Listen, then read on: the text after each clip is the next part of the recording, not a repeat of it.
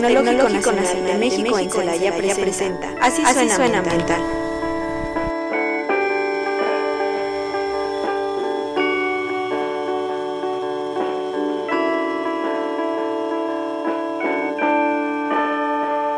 Hola, muy buenas tardes. Bienvenidos sean todos ustedes a su programa Así suena ambiental. El día de hoy los acompaña en los micrófonos su servidora Teresita Patiño y estoy muy contenta porque, bueno, este mes como tal, ya eh, en un periodo vacacional que están iniciando nuestros alumnos, quisimos retomar que todo el mes tenemos varios festejos. En este mes, por ejemplo, tuvimos el Día Mundial del Medio Ambiente. Hace unos días también estuvimos conmemorando el Día de los Océanos. Y bueno, en, en ese sentido vamos trabajando con ciertos proyectos de la mano con los estudiantes, que por aquí vamos a tener también la visita de, uno de ellos. Y la idea desde la Academia de Ingeniería Ambiental y Bioquímica, pues es también acercarles eventos pues que sean integrales, que, aporten a su formación integral y uno de, de esos temas fue precisamente este acercamiento que tuvimos a través de la Secretaría de Medio Ambiente y Ordenamiento Territorial para poder ver eh, y ser parte del Sun Sign o Sun Cine, como nosotros lo, lo pronunciamos aquí en México, y pues que es algo que ha venido desarrollándose a través del tiempo, que no es una práctica nueva, realmente el cine como tal es de historia y ahorita vamos a ver algunos datos del cine muy precisos, pero también es ciertamente es reciente que los temas de medio ambiente se categoricen dentro del, del, cine como una práctica pues constante. Y más que una práctica dentro de esta disciplina artística pues también una mirada hacia pues lo que está sucediendo en nuestro planeta en varios de los temas también importantes que aquí también hemos retomado varias veces, como lo que es calentamiento global, desertificación, escasez del agua, eh, falta o pérdida de biodiversidad, etcétera. Y bueno, esta experiencia, el poder acercarnos a través del arte a pues visualizar nuestra realidad, el mundo que nosotros hoy en día pues estamos habitando, y a través de, de, un, de una manera bella, digámoslo así, muy gráfica este, y llena de creatividad, pues nos proporciona una visión más a fondo de esta problemática. Y bueno, pues también, ¿por qué no decirlo? Pues tiene mucha carga emocional.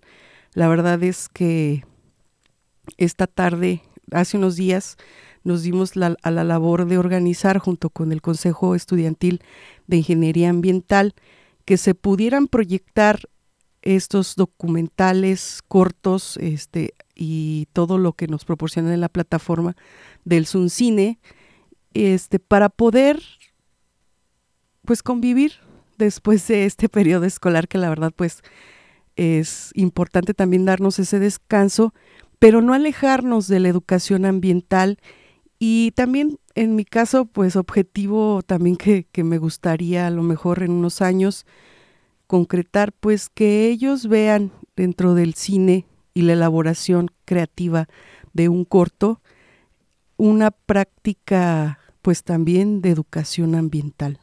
Entonces, con todos estos objetivos nos dimos a la tarea por ahí de organizar este evento. Agradecemos pues a las autoridades de tanto del Departamento de Ingeniería Bioquímica y Ambiental como a las de todo el instituto que nos hayan abierto esta posibilidad de poder proyectar dentro de la, de la sala audiovisual parte de los cortos que pues se generaron para este festival y que aparte pues no son solo mexicanos sino que son como su nombre lo dice pues internacionales. Y también a la Secretaría de Medio Ambiente y Ordenamiento Territorial, en especial Ana Paula, que siempre ha estado cercana con nosotros y que nos ha proporcionado este esta es como la tercera ocasión en la que ya tenemos esta apertura con ellos de poder eh, proyectarlos. Principalmente, y de hecho, el, el proyecto que ellos manejan se llama Cada aula un cine. Y la apertura que dan a la plataforma realmente no nada más es educación superior, sino que también tengo compañeros en otras instituciones educativas que están acercando estos, estos ejercicios de arte cinematográfico a las aulas de educación básica, por ejemplo, y que pues es muy interesante. Hay muchos documentales que, que son animados, entonces es algo que nos llama la atención, le llama la atención a nuestros alumnos y pues que es parte ¿no? de, de poder tener una didáctica pues diferente, un día tal vez al mes o en estos periodos que nos provee el, el SMAUT esta, este material. Entonces, pues ahí un saludo a Paula, que nos da esta posibilidad de, de poder ingresar a la plataforma. Es, ella es LAE, María Paula Escalante Moreno, especialista en educación ambiental y coordinadora de educación ambiental de la Secretaría de Medio Ambiente y Ordenamiento Territorial, y pues que ha estado muy cercana también con nosotros para la formación de docentes en temas de medio ambiente y educación ambiental. Entonces un abrazo también a María Paula y un agradecimiento extenso desde el Tecnológico Nacional de México en Celaya, porque nos ayudó a que esta experiencia llegara a nuestros alumnos. Hace algunos años me tocó vivirlo como que en la parte, antes de la pandemia, en la parte presencial, me tocó asistir al Teatro Juárez a ver documentales en, ese, en esa ocasión de Arturo Islas, eh, un documental que tenía de la totoaba y de la vaquita marina, que también ya en algún momento, en alguna de las cápsulas, por ahí lo tocaron los chicos de Así Suena Ambiental. Y pues bueno, es todo, eh, todo el glamour, todo el, todo lo que conlleva un, un festival de cine, pues es lo mismo para un festival de medio ambiente. Y bueno, en ese sentido voy a hacer una relatoría muy breve de lo que pues significa el cine y cómo se ha ido desarrollando y poco a poco se han integrado inherentemente y de manera muy orgánica los temas de medio ambiente. Más o menos en el año de 1927, en los primeros meses, en Estados Unidos, de Jack Singer, de Jack, de Jack Singer, perdón, un cantante de jazz consideró lo que se presentó por primera vez y que fue llamado como la primera película sonora.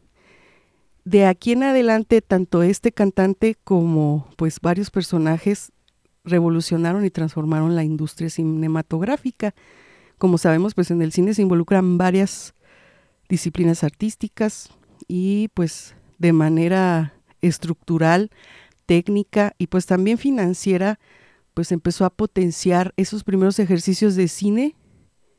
También se retomó la parte de los guionistas y también pues empezaron a, trabajar en, la hegemonía de pues ciertos sectores como el hollywoodense que pues hoy en día pues es comercial y tiene pues también muchas eh, pues ahora sí que mucho éxito verdad en la parte comercial. Y pues de, de ahí de 1927 en adelante pues se empieza a desarrollar en todo el mundo.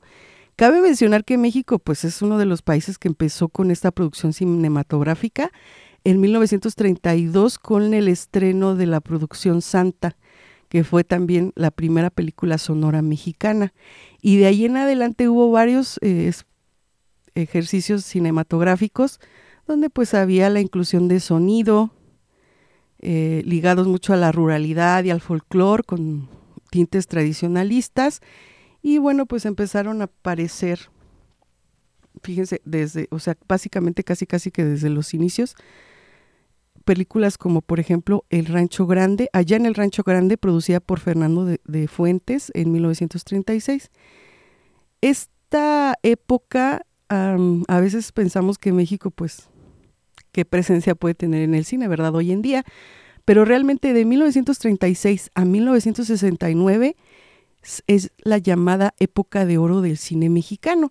Y a pesar de que, pues, pudiera decirse que el cine, pues no, mm, nos, o sea, hemos escuchado varias veces. Que el cine mexicano, pues, está en declive o en los últimos años solo ha habido, pues, cintas de bajo presupuesto, de mala calidad, pues realmente en los inicios del cine a nivel internacional, México era de los mayores exponentes de, la cinematografía en esta era del cine de oro de México. Posteriormente, pues con la guerra mundial, con la Segunda Guerra Mundial, el cine se tornó como más como, como de propaganda. Y pues en ese sentido surgieron nuevos inventos para cambiar pues este séptimo arte con técnicas de sonido, uso de color, que posteriormente darían paso a producciones pues más estrenduosas, con más efectos especiales, más o menos ahí por la década de 1950, 1960, y posteriormente de los 50, 60, el surgimiento de lo que hoy conocemos como el cine europeo y eh, latinoamericano de corte político y de denuncia. En ese sentido, atendiendo al, contexto histórico, pues así se desarrollaba el cine.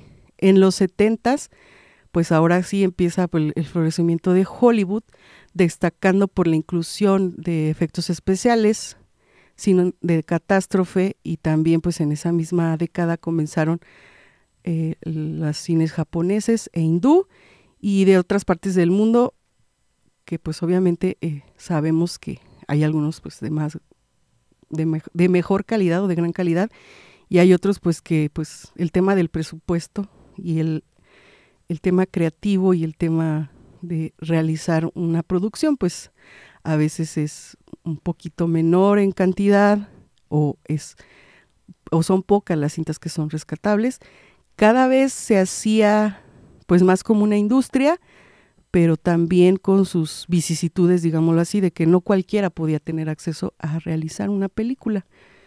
No era pues como ir y, comprarse un refresco, ¿verdad? La verdad es que conlleva muchas situaciones de manera, eh, pues vamos a pensarlo así, si alguien quisiera hacer una película, que tanto, tanta, tanta posibilidad financiera pudiera tener. Y de ahí pues es como empieza esta diversidad de géneros nuevos desafíos para el cine y obviamente pues ha generado una sinergia entre los factores diversos, pues como les decíamos, varias em, expresiones corporales, el tema de los actores, productores, guionistas y otros temas que a lo mejor nosotros no vemos en, pantalla, pero que se necesitan en la preproducción o postproducción, como la edición, por ejemplo, el doblaje, eh, empieza la incursión de el cine de animación, entre otras cosas. Entonces, todo esto se va evolucionando y en 1922 tenemos la presentación de Nanook of the North, que es un esquimal. Es la primera producción de, un documental y se trata de un documental etnográfico donde se presenta la vida cotidiana y la relación de la naturaleza con una familia de la etnia Inuit que habitaba en la bahía de Hudson en el norte de Canadá. Y entonces empezamos a ver, fíjense, desde 1922, estos ejemplos de cómo se vive en un entorno natural. Eh, se le empieza a dar esta visibilidad al, al, sí, al, a la biodiversidad, a todos los ecosistemas, se empiezan a, mostrar no solamente lo que habíamos dicho ya, sino también eh, las culturas exóticas, eh, lugares no explorados o poco explorados, y empiezan curiosos a llevar hasta, estas, hasta esos entornos el cine. Más adelante, pues ya empezaron a categorizar otros temas como la contaminación, la deforestación, la pérdida de biodiversidad, los desequilibrios sociales, etcétera. Y así es como vamos encontrando dentro tanto primero del cine y posteriormente de la televisión estas series y canales dedicados exclusivamente a realizar documentales. En las sociedades urbanas, pues principalmente tenemos eh, pues esa como esa curiosidad, ¿no? De saber qué está pasando en el bosque, en la selva, y, e incluso pues hoy en día existen varios documentales y varias series y varios canales que se han dedicado a mostrar cómo se convive en un ambiente natural sin, eh, digámoslo así, la mano del hombre. Entonces pues todo eso nos acerca a nosotros mismos a visualizarnos ¿no? como parte de, de nuestro entorno. También nos, nos pretende mostrar pues esa belleza que a veces pues no tenemos tan al alcance de la mano, cómo se comporta en su manera natural la, la fauna y la flora, las características eh, muy, muy especiales de ciertas especies, e incluso pues también temas como rescate de especies en extinción y los principales problemas que comenzaron más o menos en los años 60, 70 hacia los temas ambientales. Posteriormente, y algo un poquito más acercado a lo mejor a nosotros, es que en 1998 uno de las, una de las propuestas más innovadoras del documental ambiental, pues se produce dentro de una mm, este, firma cinematográfica con una investigación ya concisa. Aquí pues obviamente se tratan varios temas desde diferentes enfoques, pero principalmente es esa interacción entre la sociedad y la naturaleza, la cual pues nos despierta cierto, cierto interés a los espectadores y bueno, pues se va dando a través de la narración, en voz en off, lo que llamamos, y las imágenes de, de, la vida silvestre de manera pues natural. Posteriormente también se han hecho documentales de, de, historia e incluso pues también se han hecho documentales de, de reclamo, ¿no? De, de resistencia y de también para, para poder denunciar ciertos temas.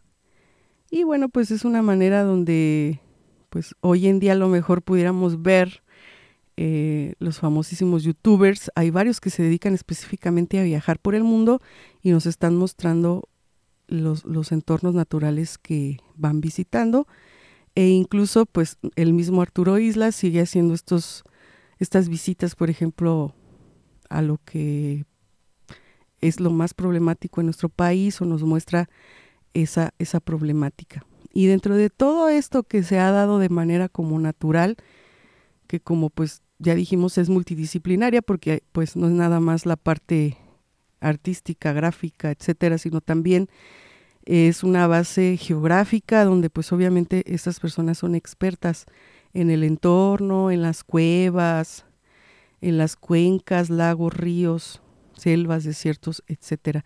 E incluso pues ha habido o hay, hay experiencias de, de la vida animal este, de manera natural donde se han podido rescatar y darle y documentar, por ejemplo, pues el nacimiento de, de alguna de las especies. Entonces son, son momentos donde pues se necesita un grado de expertise para poder, para incluso pues enfocarse, ¿no?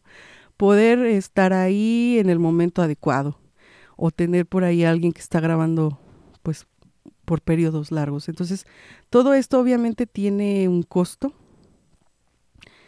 y se me hace muy importante el poder hablarles hoy de este tema y que vean que todas estas disciplinas están juntas para, para los objetivos educacionales también. Y pues que los maestros tenemos ese recurso también para poder ilustrar a nuestros alumnos sobre pues la realidad del día de hoy. Bueno, estos documentales principalmente deben de cubrir cuatro funciones específicas para poderse dar ese título de ser documentales ambientales. La primera es la función estimulante recreativa, es decir, aporta una experiencia lúdica, estética, eh, principalmente para motivación y sensibilización, pero también para deleite de personas por su entorno. La siguiente es la función informativa. Debe de poseer datos relevantes, opiniones, noticias, crónicas que van a ayudar al público a centrarse, a poder, ahora sí que, hacer tener una experiencia inmersiva y son imprescindibles para que ellos tengan los conocimientos suficientes sobre estos tópicos ambientales incluso pues palabras que a lo mejor nosotros desconocemos y que pues dentro de la relatoría nos van a estar mencionando constantemente, pues debemos de, explicarla primero.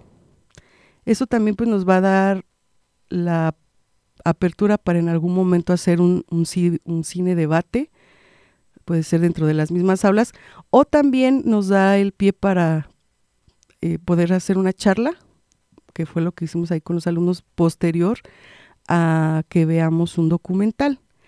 A veces cuando les presentamos a nuestros alumnos dentro de esta visualización del, de, los, de los documentales, les presentamos cuál es el, el contexto, pues pueden entender un poquito más la problemática. La función formativa, bueno, esto obviamente nos va a propiciar, o ese es, uno de sus objetivos, propiciar el cambio en el comportamiento socioambiental de los individuos, principalmente dando la difusión a contenidos que motiven la acción individual y colectiva, que resalte pues la ética, que respeta la forma de vida, las personas, la diversidad cultural y pues sobre todo la naturaleza.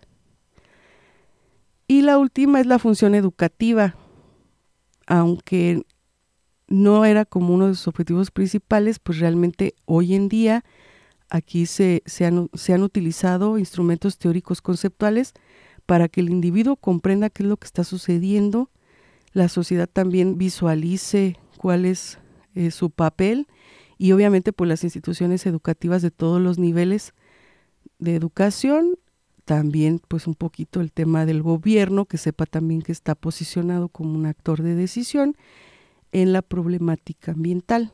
Cubriendo estos cuatro, pues se logra pues un efecto de sinergia, de, sinergia, de perdón, de sinergia, que pues nos ayuda a sensibilizar, recrear, informar de manera pues adecuada, que hoy en día pues es, es parte ¿no? de lo que necesitamos o nuestros alumnos necesitan. Como en todo, también el cine, pues ya saben, tiene esta parte de los festivales, se, se da de manera anual y muchas de las personas que van incursionando en el cine, pues empiezan, ahora sí así, así más o menos he escuchado que dicen, pues vamos a festivalear nuestro corto. Celaya, de hecho, viene la época fuerte de, cortos en, en Celaya porque a nosotros nos encanta el, tema de, de, la muerte, entonces hay un par de, de festivales de cine aquí dentro de Celaya que se estarán desarrollando y pues también me da gusto saber que dentro del, del de la proyección, digámoslo así, de los alumnos, pues a veces también tienen esa inquietud de hacer un corto. Habíamos dicho, pues no es nada fácil, ¿verdad? Porque pues implica un, un costo realmente y a veces pues eh, no tenemos esos recursos. Sin embargo, al día de hoy hay muchas herramientas que, que les ayudan a, a los nuevos o los nuevos, este, los nuevos talentos, digámoslo así, que se están dedicando a eso, ya que pues a veces hasta un celular trae muy buena cámara y se ha utilizado en los últimos ejercicios como pues parte ¿no? del equipo.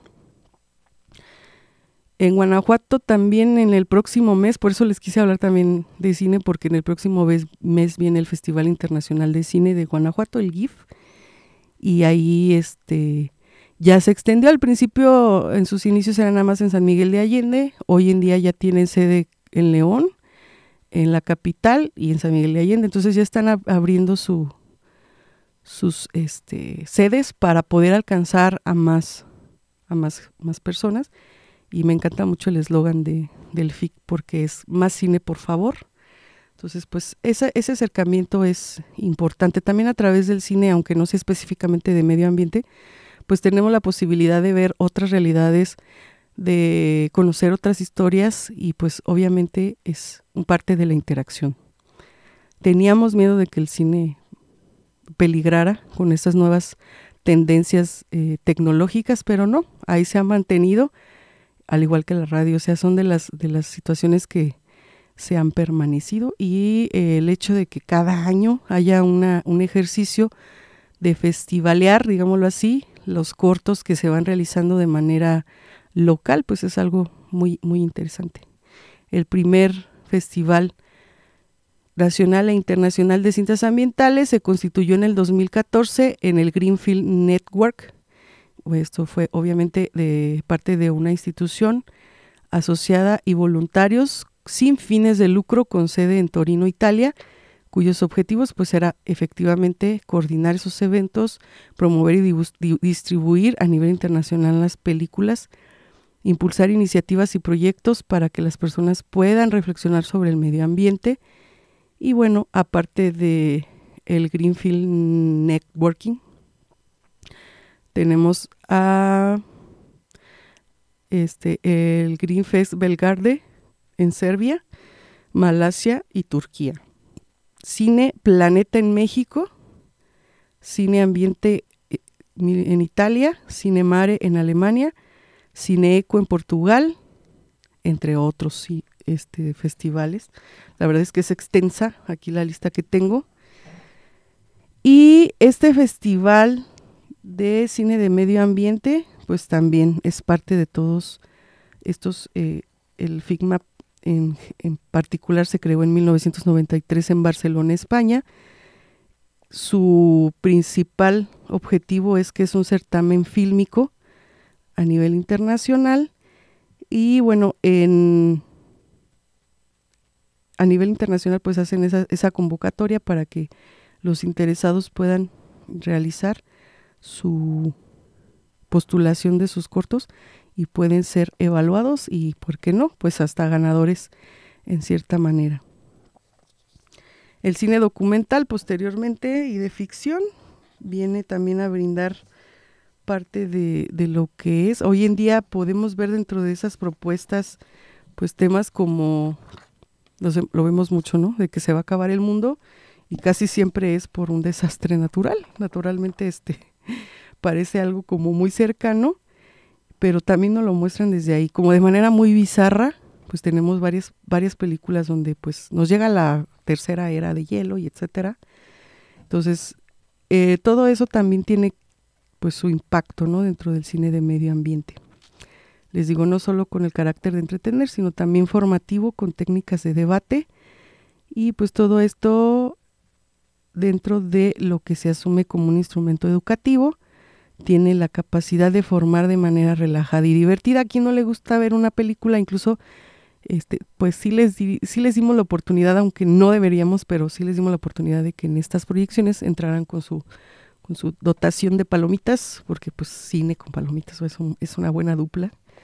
Y bueno, pues entonces es, es eh, parte de lo que hicieron nuestros alumnos en las semanas pasadas. Y pues que hoy, en, hoy día vamos a platicar un poquito de, ahora sí, de lo que vieron.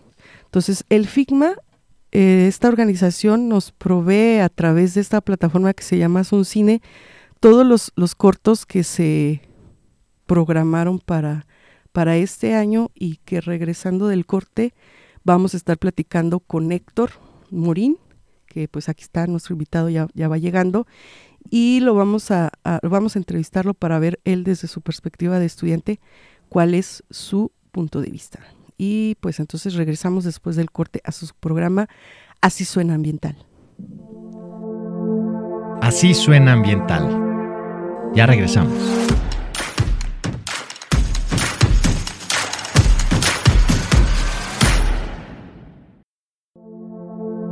Esto es Así suena ambiental Continuamos.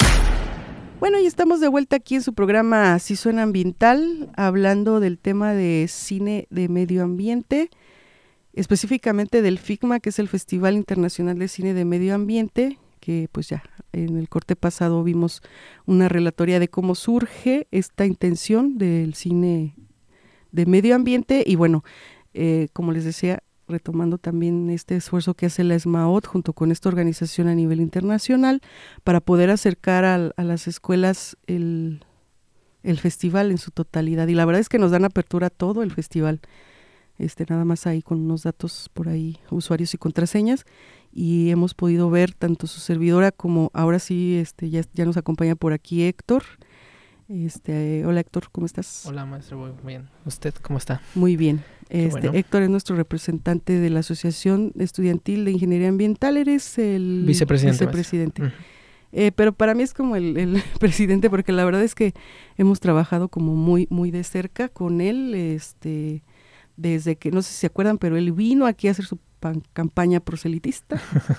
y pues, que creen? Pues que sí ganó y que ya ahora está aquí como parte de la representación estudiantil. Y dentro de las actividades, platícanos cómo les ha ido. Así es, pues ha sido un semestre bastante interesante. Eh, afortunadamente nos, nos tocó lo que fue el, desfile por el 65 aniversario de, de nuestra institución. Em, bueno, ¿qué le puedo decir, verdad? Unos días de, de estrés y locura, pero al final de cuentas el trabajo rindió frutos y pues bueno, no logramos entrar al podio, pero bueno, la satisfacción quedó, quedó en que se logró hacer el trabajo. Muy bien. Hemos tenido algunas otras actividades, como lo han sido los apoyos en la reforestación de nuestras instalaciones, allá por la salida de, del campus 2 de la institución.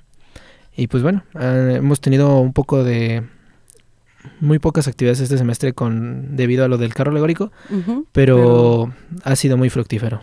Y bueno, una de esas este, fue también esta propuesta que hicimos para con, en, en, el marco del festejo del Día Mundial del Medio Ambiente, que nos ayudaron por ahí a convocar esta proyección de los cortos. Esa fue, fue una de las actividades también. Creo que la debes de poner ahí. Este sí, subrayar la verdad, sí. Sí, este, porque se puede hacer cada año, que era lo que platicábamos y es este parte de la concientización que se va generando.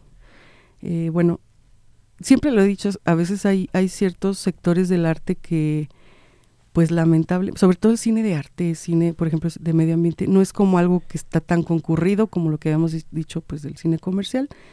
Pues a lo mejor hoy en día hay películas donde pues hay efectos que nos generan. Ajá, por ejemplo, ahorita pues tenemos por ahí la de la famosísima de Disney, La Sirenita.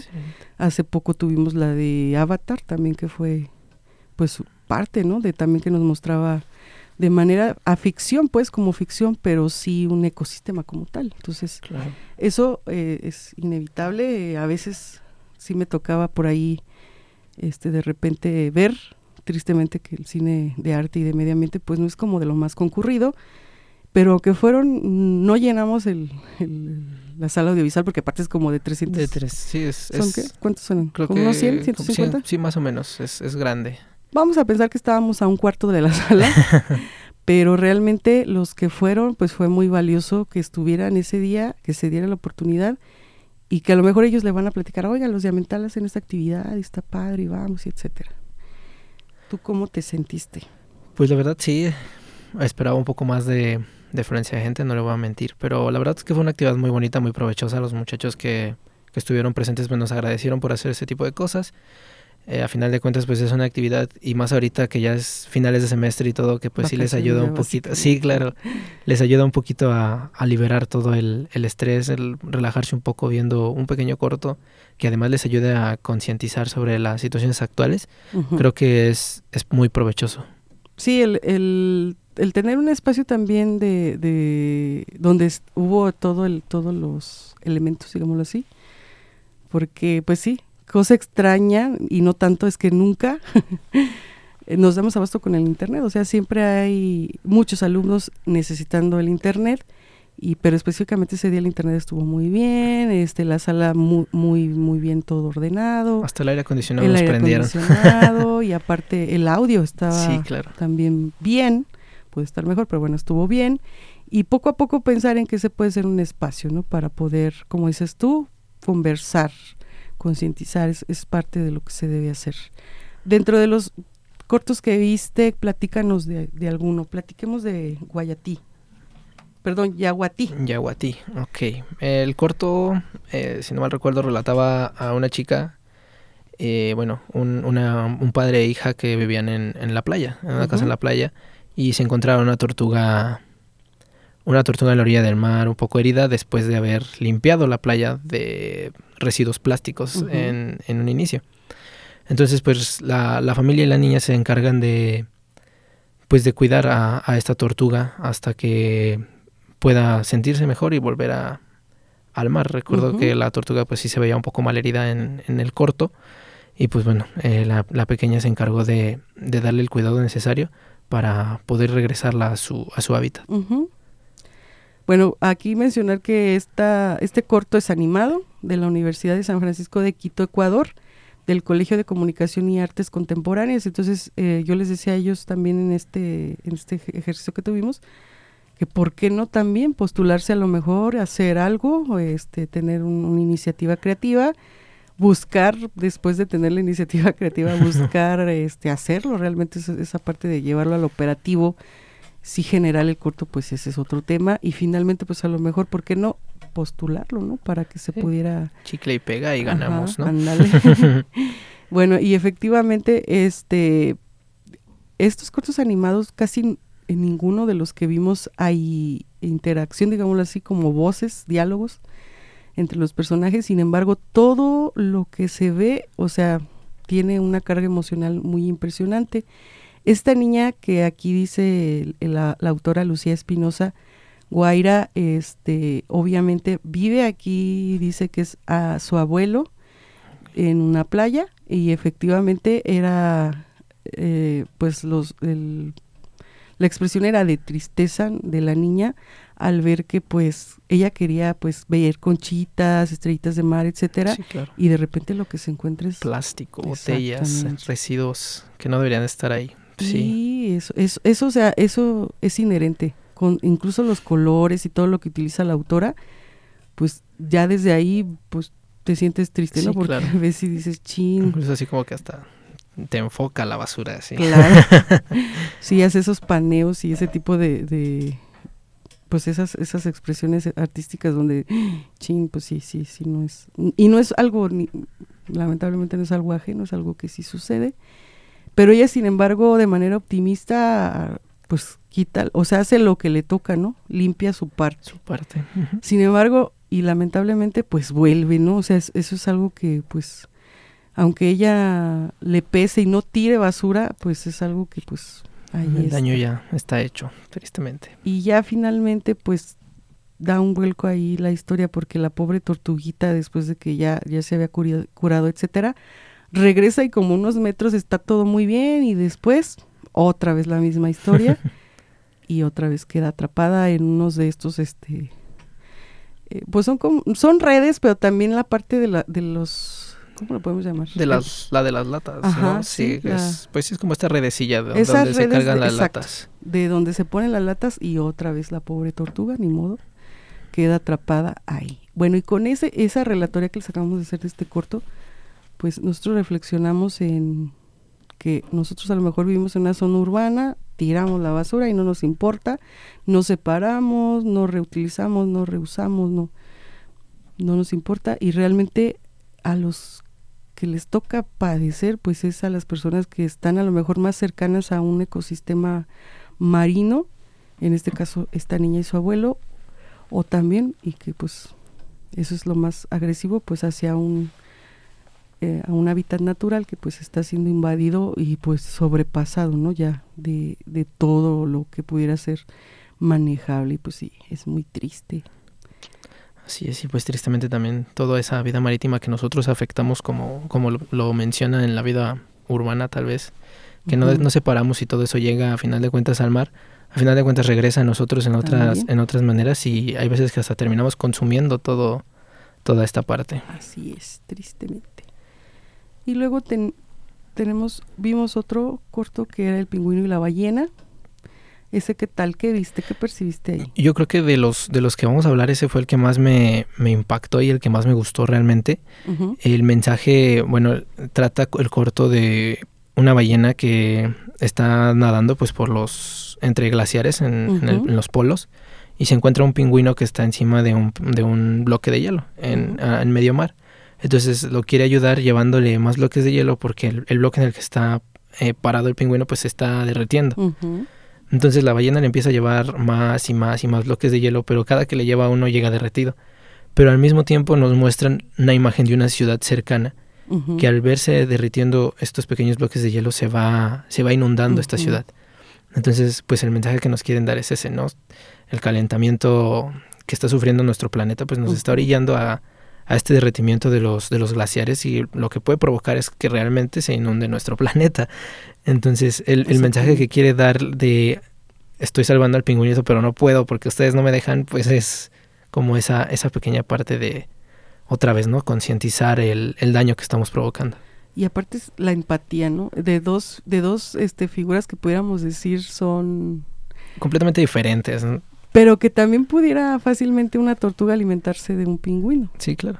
Y este que te lo cambien o que te den este giro de, no, o sea, la empatía viene desde aquí, ¿no? Desde que estoy viendo que se está destruyendo nuestra casa, se está destruyendo nuestro planeta, y entonces soy empático y ayudo, ¿no? Veo en qué puedo ayudar. Y, y, como dices, o sea, este, primero, en, la primera, en las primeras escenas es una sola ballena, Y después nos muestran una, una vista hacia abajo y no era no solamente una ballena, era un grupo de ballenas que estaban desde ahí, ¿no? Ayudando a, a, mover, como dices tú, estos glaciares para, para pues ayudar al, al pobre pingüino ahí que pues su manera de agradecer era, era muy simpático porque con su pequeña letita le, le tocaba la aleta a la, a la, ballena, Y ya finalmente cuando pues ya para casi culminar, bueno, el, el corto como dice también em, nos muestra una un paneo de una torre de basura. De basura, que es finalmente donde se monta el pingüino, ¿no? Es finalmente donde se monta.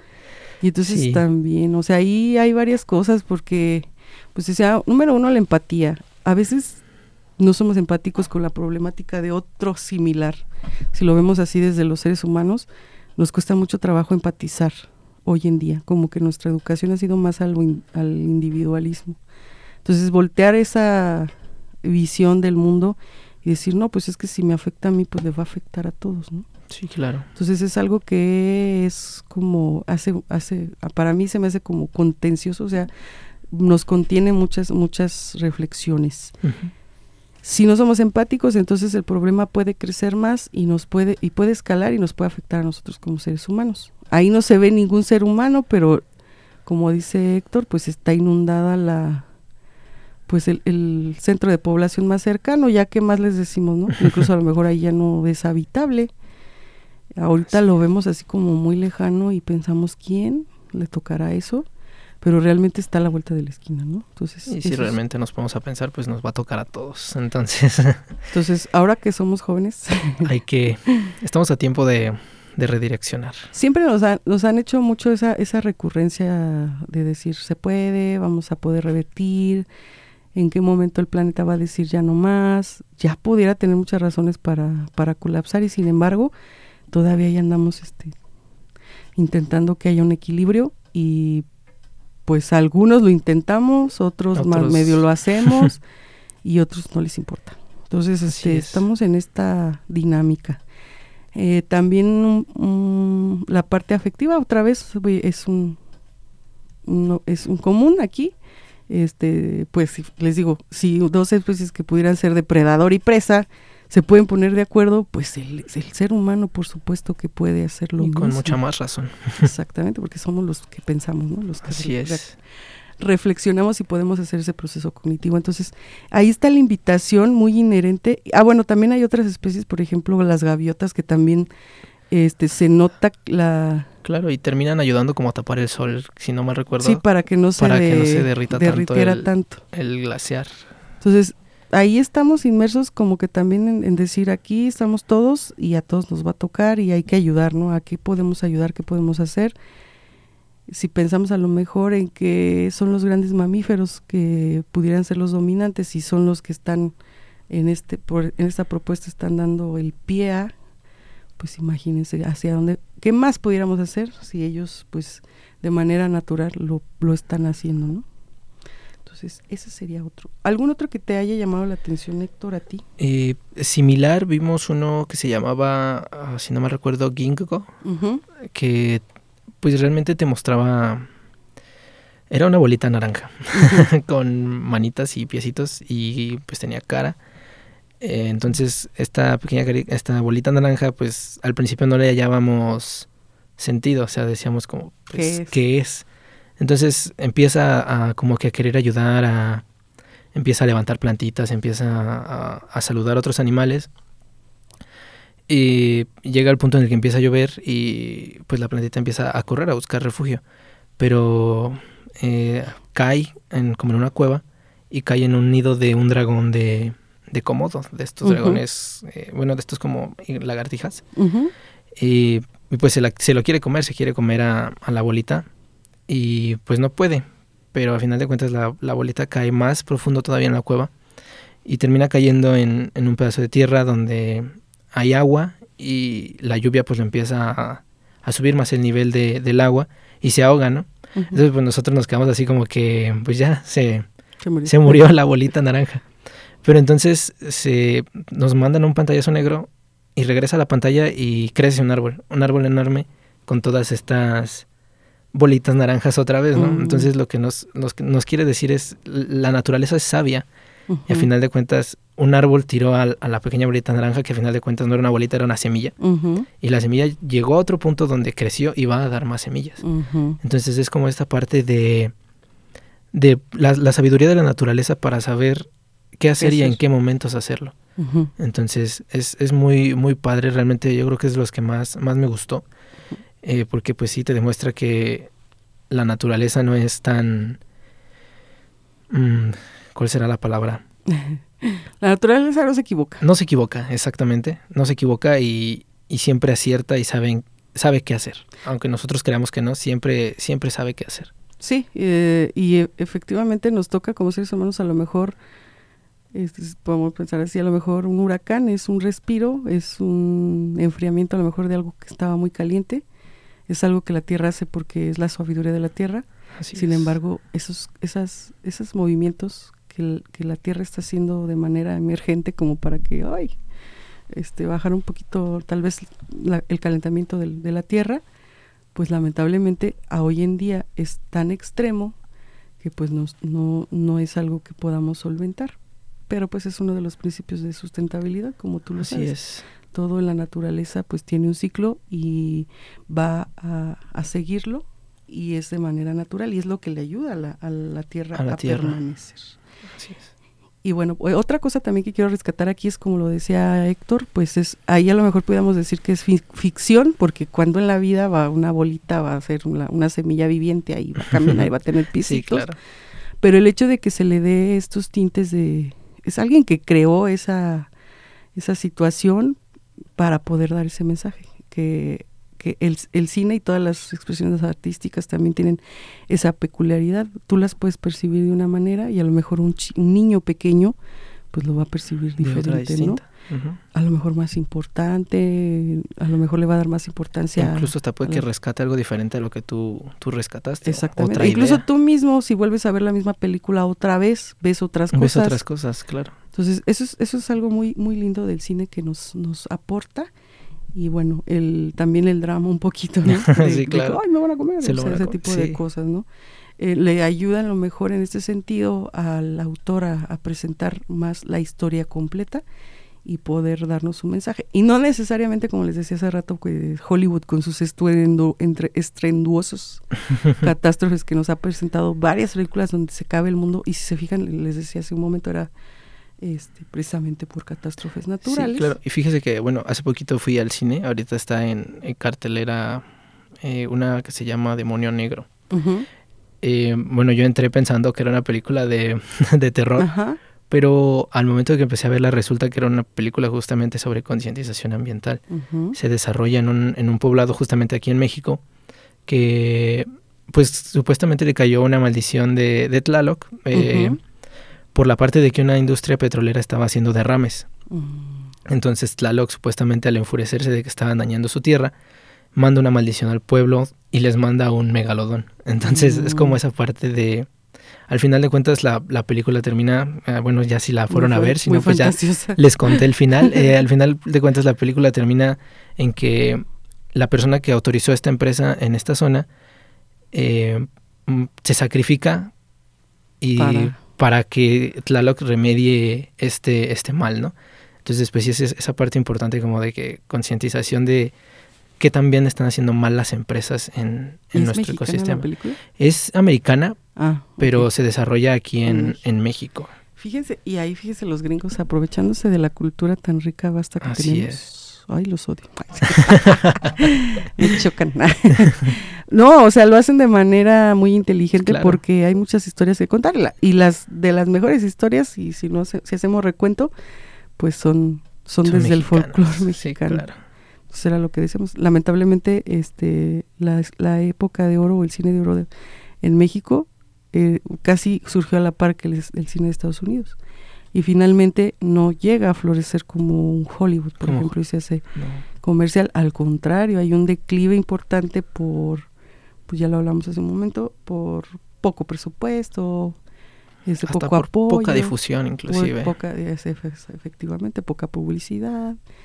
Este, está como muy ya encasillado el cine mexicano y casi siempre dices, ay, una mexicana, o sea, casi es como, pero bueno, qué bueno que, que, pudiste ver y que veas estos contrastes y las diferencias que hay a lo mejor entre una propuesta como más este, con, cierto objetivo y algo que a lo mejor pudiera ser más comercial, como dices, incluso el, el título está tendencioso, ¿no? es como y claro, y, le digo, yo entré pensando que era una película de terror y pues resultó ser una total concientización sobre el medio ambiente, entonces, sí, claro. y bueno, mm, voy a comentar uno más, este es de una niña en Venezuela que se llama mm, Liliana, y bueno, aquí lo principal era la agonía de Liliana, y esta era, esta es una postura aquí en este documental nos presentan qué es lo que pasa con, tenemos muchas comunidades en todos los países, y hay muchas comunidades que, están en vulnerabilidad y una de esas vulnerabilidades es que no tienen los servicios de saneamiento básicos. Y ya dejemos los servicios de saneamiento básicos. E, efectivamente, y, y o sea, con no tienen agua. O sea, esa es, es, una de las problemáticas más fuertes eh, que se presentan en este documental. Bueno, es un pequeño corto, pero sí no es de dos, tres minutos como los anteriores. Este sí fue más o menos como de, de 11 a 15 minutos.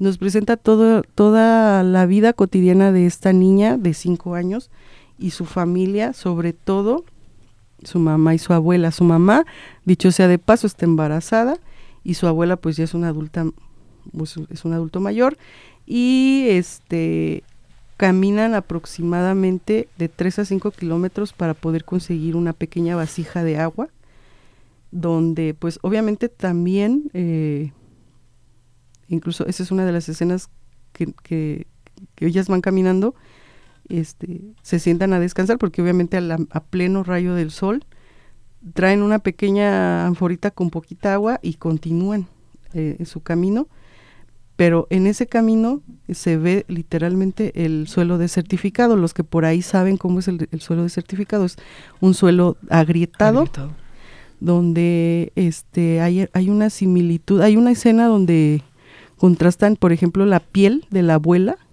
con, con el suelo y ahí se me hizo una se me hizo una escena así muy muy impactante la porque comparativa no otra vez la naturaleza sabía cómo nos muestra. Pero como el ser humano somos agua en su mayoría en nuestra constitución física somos mayoría agua y el ver cómo también si no tenemos agua se nos nota o sea ahí, ahí, eso es algo que físicamente se le nota a las tres y veo digo tres tres generaciones por ejemplo una niña que va empezando su vida una mujer en pleno desarrollo de, su reproducción y una mujer que ya está en su última etapa, también, ese, es como otra de los, de los mensajes, ¿no? O sea, vamos viendo la historia y vamos viendo esos recovecos, ¿no? De, qué está pasando. Eh, yo les podría decir día cero, ¿no? O sea, el día donde nos calculan que vamos, se va a acabar el agua. ¿Y qué nos, hay, o qué nos obliga a hacer esto? O sea, la, vivir y no tener agua ellas obviamente se están preparando para migrar porque pues no pueden vivir ahí. Eh, otra cosa aparte es que al ser las, las mujeres como tal, fíjense, las mujeres, ahí encabezando la familia, una familia matriarcada, eh, aparte, este, obviamente, el hecho de que no esté el papá, pues también nos da un mensaje que pudiera también ya haber migrado para poder mantener a la, familia. Y volvemos a, a estas situaciones de vulnerabilidad nos no, no estamos pensando, pero ya está sucediendo. Hay muchas personas que hoy en día ya están siendo migran, o sea, migran por, por problemas de, de, de, de naturales, o sea, porque hubo un incendio, porque hubo una sequía, porque hubo un huracán, porque no hay agua y vamos a tener refugiados ambientales en, en los próximos años. Este, de, de manera humanitaria ya a través de las instituciones internacionales ya se están trabajando en planes de qué hacer con, incluso hay refugiados de guerra hoy en día, pues también no es, no es un secreto, personas que están huyendo de sus, de sus sí, de sus entornos más cercanos porque ya hay una problemática importante. y bueno, entonces todo esto cambia con una acción de la chica, que eso se las voy a dejar ahí. empiezan a, a, a generar como el cultivo del agua prácticas que son comunitarias y que a veces decimos, ay, pues ¿para qué recabar el agua de la lluvia, por ejemplo? Y hoy en día este, estamos retomando nuevamente esas prácticas ancestrales porque nos ayudan a pues nuevamente a, volver. Y bueno, pudiéramos hablarles de muchos, de muchos otros documentales, pero lamentablemente se nos ha acabado el tiempo. Quiero yo mandarle un saludo por ahí a todos los alumnos que están disfrutando de sus vacaciones para que se acerquen también al cine. Les decía, próximamente en el mes de julio viene el Festival Internacional de Cine de, de Guanajuato, el GIF. Entonces, pues cualquier este, experiencia que puedan tener del cine, yo se las recomiendo ampliamente. ¿Algo que quieras decir, Héctor, para concluir? Nada, agradecer la invitación y pues esperemos que se pueda realizar otra vez este tipo de actividades, creo que son muy importantes. Muy bien. Y tratar de tener más asistencia en ellas. Sí, también igual, pues a lo mejor ponerla a lo mejor a mitad de semestre o Sí, claro. Y este, pues sí, te agradezco también que te hayas dado el tiempo. Me da mucho gusto que estén siendo exitosos y lo que les falta ahí en la asociación. Muchísimas gracias. Y esperamos seguir contando también con su amable presencia de los estudiantes y de toda nuestra comunidad por ahí, todos los que son nuestros radioescuchas frecuentes. Les mandamos un saludo y hasta aquí se acaba su programa Así Suena Ambiental. Teresa Patiño en los micrófonos, Fernando Sánchez en los controles. Nos vemos en el próximo programa de Así Suena Ambiental. Nos escuchamos en el próximo programa.